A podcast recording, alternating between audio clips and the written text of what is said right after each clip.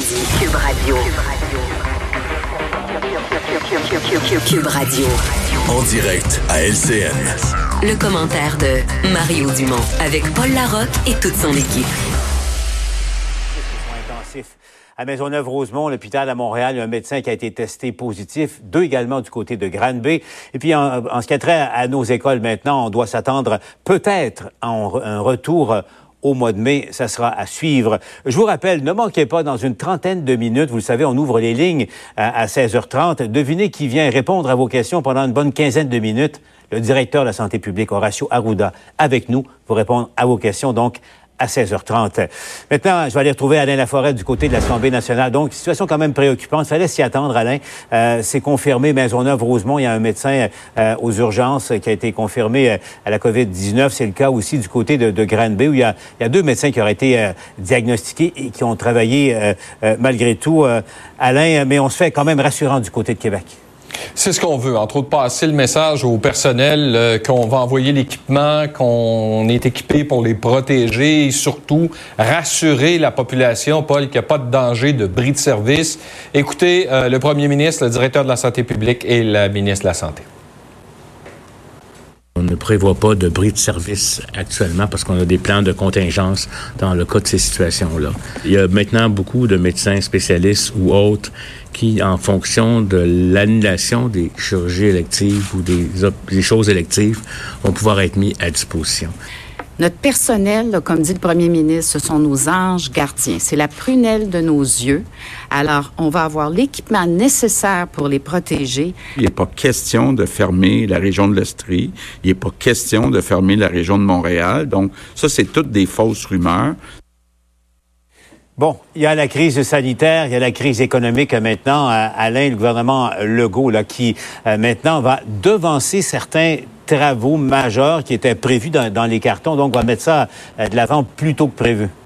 Et ça, c'était prévu là, dans le dernier euh, budget du ministre des Finances, Éric Girard. On avait déjà dit, compte tenu qu'on met énormément d'argent, le plan québécois d'infrastructure est rendu à 130 milliards. Il y a beaucoup d'investissements, entre autres, pour la construction des maisons des aînés, des écoles. Le premier ministre a dit on va aller beaucoup plus vite. C'est pour ça qu'il veut maintenir le secteur de la construction en vie, en opération, mais il demande la collaboration des entrepreneurs pour protéger les 260 000 travailleurs. Écoutez-le. Je veux aujourd'hui euh, m'adresser à tous les employeurs, à tous les propriétaires de compagnies de construction. C'est très important si on veut protéger cette base économique du secteur de la construction, d'offrir aux employés toutes les précautions nécessaires. C'est important euh, de protéger euh, nos travailleurs de la construction. On va avoir besoin d'eux autres. C'est une partie critique de l'économie du Québec. Et Paul, vous pourrez en parler avec lui tout à l'heure. Vous allez recevoir le docteur Arruda. Ce qu'il dit, c'est que oui, il y a encore des cas, ça va augmenter parce qu'on teste davantage, mais on remarque déjà que la courbe au Québec semble s'aplanir, ce qui fait que les mesures fonctionnent. Mais ce que dit le gouvernement et ce que dit le docteur Arruda, il ne faut pas relâcher, il faut continuer à suivre les consignes. C'est ça qui va permettre au Québec de peut-être vivre cette crise un peu moins difficilement. je le rappelle, il sera avec nous à, compter de 16h30. Merci Alain. Allons du côté d'Ottawa maintenant, où euh, Michel Lamarche, sur le plan euh, économique également, le gouvernement euh, Trudeau tente au fond de, rediriger l'appareil de production, un peu comme en temps de guerre, disons-le, Michel donc revoir un peu les façons de faire pour relancer certaines entreprises. Oui, parce que le premier ministre Trudeau, ce matin, a lancé le plan de mobilisation des industries. Paul, ça doit permettre aux industries qui fabriquent déjà des équipements médicaux, on pense aux tests diagnostiques, aux gants, aux masques de protection et aux respirateurs, d'augmenter la production et d'accélérer la production. Et ça doit permettre également à des industries par exemple dans l'industrie automobile, de rediriger la chaîne de production pour aider à la fabrication de respirateurs. Euh, toutes les entreprises qui veulent participer sont invitées à le faire.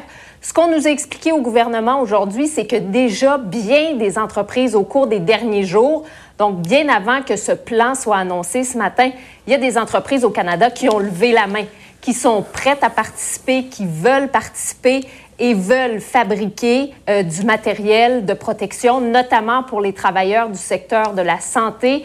Le premier ministre Trudeau le disait aujourd'hui, c'est très important que les efforts se redirigent pour lutter contre la COVID-19. On peut l'écouter. Entreprises qui fabriquent déjà des masques, des respirateurs et du désinfectant pour les mains vont pouvoir augmenter considérablement leur capacité de production. On va aussi soutenir ceux qui doivent s'acheter de l'équipement pour permettre à leurs usines de fabriquer les articles en demande. Par exemple, l'Association des fabricants de pièces d'automobile nous a demandé comment elle pouvait contribuer. Puis là, on on veut rien exclure. On veut regarder les scénarios les plus pessimistes. Puis pour ces scénarios plus pessimistes, ben on n'exclut pas d'en faire fabriquer. On parle avec le gouvernement fédéral, on parle avec le gouvernement de l'Ontario. Il y a des entreprises déjà qui euh, nous offrent euh, leur collaboration, des entreprises qu'on a sollicitées. Donc là-dessus, clairement, Québec et Ottawa sur la même longueur d'onde. Michel, autre dossier chaud, le chemin Roxham qui sera fermé aux migrants illégaux. Ah oui, toute une annonce ce matin, Paul, parce qu'hier, le fédéral nous disait, bon, ça y est, on veut éviter les chicanes de compétences et donc tous les migrants qui traversent au point d'entrée du chemin Roxham seront pris en charge par Ottawa. Donc, Ottawa aura la responsabilité financière de gérer notamment l'isolement. Maintenant, ce matin, le premier ministre Trudeau nous annonce qu'au cours des dernières heures, il y a eu une entente avec Washington et on a décidé de bloquer l'entrée au chemin Roxham et ça fait en sorte que les migrants qui vont se présenter ben, seront remis aux autorités américaines. Euh, on dit qu'il y avait eu des discussions au fil des dernières années. Ça s'était jamais soldé par une entente. Euh, ce matin et devant toute cette crise de la COVID-19, Washington et Ottawa se sont entendus. On peut écouter le premier ministre. Le Canada et les États-Unis annoncent une entente mutuelle selon laquelle nous allons maintenant renvoyer les migrants irréguliers qui tentent de traverser la frontière. C'est une mesure où euh, les gens qui arrivent à la frontière de façon irrégulière vont être retournés dans les mains des autorités américaines euh, pour euh, retourner aux États-Unis. C'est une mesure temporaire qu'on va mettre en place aussi longtemps que cette crise de la COVID-19 dure. C'est des mesures exceptionnelles pour protéger les citoyens. Donc, Paul, le premier ministre parlait de Mario, on s'en vient. temporaire, mais on sait que cette entente-là, euh, on va la mettre en vigueur dès ce soir minuit, donc en même temps qu'on ferme la frontière canado-américaine aux voyages non essentiels. Et ce sera en place pour une période de 30 jours. Après ça, il y aura réévaluation entre Washington et Ottawa qui décideront si c'est prolongé ou non. Michel Lamarche nous parle en direct d'Ottawa. J'en parle maintenant avec Emmanuel Traverse et Mario Dumont. Bonjour à vous deux. Mario, que je joins dans, son studio de, Cube Radio. Je salue d'ailleurs les auditeurs de, Cube Radio. Euh, Mario, chemin Roxham, enfin, diront plusieurs. On a un petit problème oh, de communication avec... Ah, OK, vas-y, Mario. Oui, ça va?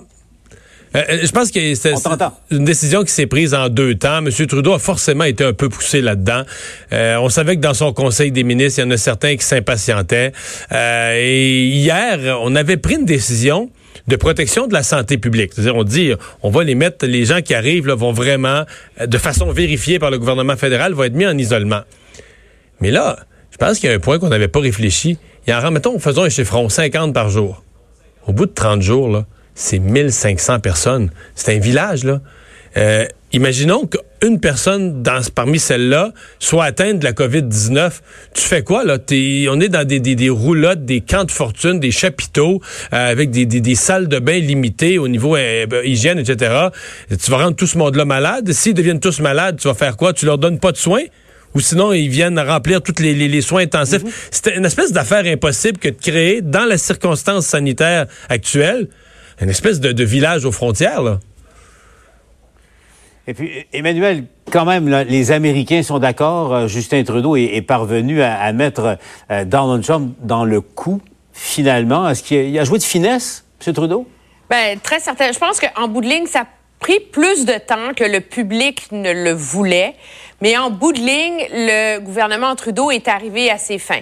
Sur une période de cinq jours, on a finalement réussi à fermer la frontière avec les États-Unis.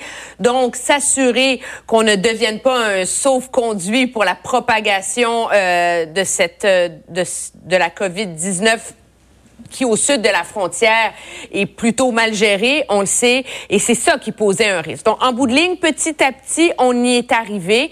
Euh, je pense que c'est le fruit euh, des efforts très importants qu'a déployé depuis des années le gouvernement Trudeau a trouvé une façon de manœuvrer avec ce gouvernement Trump-là. Moi, je pense qu'on comprend maintenant, avec le résultat de cette semaine, pourquoi c'était tellement important pour le gouvernement. La semaine dernière, rappelle-toi qu'on a fermé le Parlement. C'était quoi la chose dont on était le plus fier? C'est de dire, on a ratifié le nouvel accord de libre-échange. Hein? Mm-hmm. Ça, ça faisait, c'était comme ça faisait partie de l'entente, c'était super important, mais on a donné aux Américains la chose qu'ils voulaient absolument.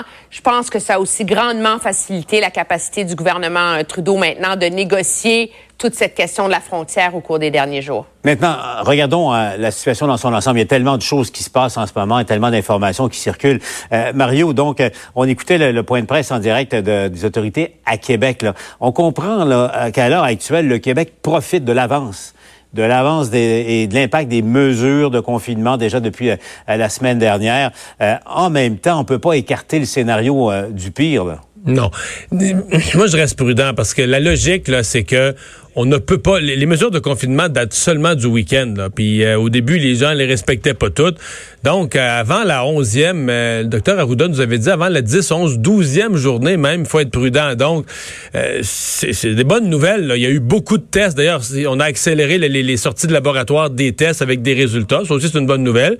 Et malgré qu'on est arrivé avec beaucoup de résultats de tests, il y a beaucoup de tests négatifs, pas tant de nouveaux cas. Mais là, à la fois, on voit des médecins, on voit un enfant dans une piscine. Donc, il y a quand même des petites lumière jaune dans le tableau de bord. Donc, on reste sur nos mesures, on reste sur l'effort collectif pour la distanciation sociale.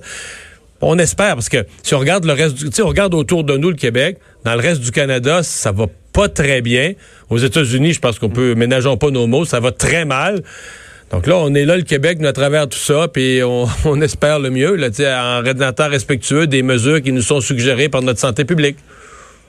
Et Emmanuel, pour les parents qui, qui nous écoutent, c'est clair là, parce qu'on ne l'a pas annoncé encore, mais euh, la fermeture des écoles, euh, oubliée ou à peu près l'hypothèse que ça puisse rouvrir, euh, pas lundi prochain, mais l'autre. Là, on, se prépare à, à, minimum à des semaines et des semaines de fermeture. En tout cas, la maman, moi, est déjà préparée à ce que l'école ne reprendra pas là, et, euh, et ça, c'est très clair. Je pense par ailleurs que le gouvernement, avant d'arriver avec un échéancier clair, il faut porter une solution à la question de comment ces enfants-là de tous âges vont terminer l'année. Donc, est-ce que, par exemple, pour les universités, les collèges, on formalise la mise sur pied euh, d'un système d'apprentissage à distance? C'est le cas dans certaines universités, hein, comme au HEC, ça je le sais, à l'Université d'Ottawa aussi. Qu'est-ce qu'on fait avec les élèves du secondaire? Il y en a, ils ont besoin de leur diplôme là, pour rentrer au cégep.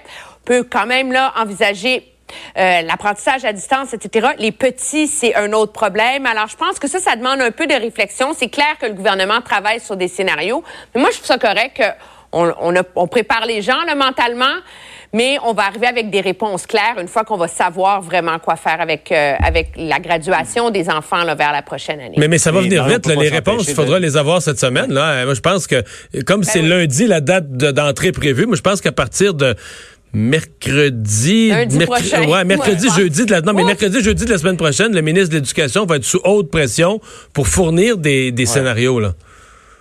Mais ce qu'on me dit, c'est attendez-vous probablement au début de la semaine prochaine que cette décision d'ores et déjà euh, sera prise. Mais, mais, pensez que dans les autres provinces, là, je veux dire, en Alberta, en Saskatchewan et en Colombie-Britannique, on a d'emblée annoncé que les écoles c'était fini jusqu'au mois de septembre et qu'on allait tout simplement faire graduer automatiquement euh, les enfants euh, s'ils avaient au moment où on se parle la note de passage. Là. Donc il y a différentes options là, qui se présentent. Et euh, Mario, en, terminant, donc on se prépare pour ce au Québec pour ce deuxième de cette crise et c'est clair qu'il y en aura plusieurs devant nous là.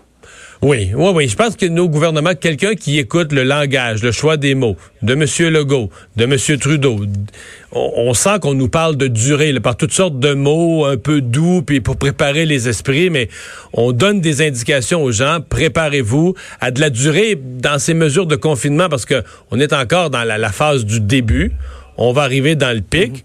Puis quand on sera passé le pic, même quand on sera en décroissance du nombre, on sait très bien que si on recommence les contacts sociaux, mais le virus repart à se propager aussi vite. Donc, il faut se préparer à de la durée.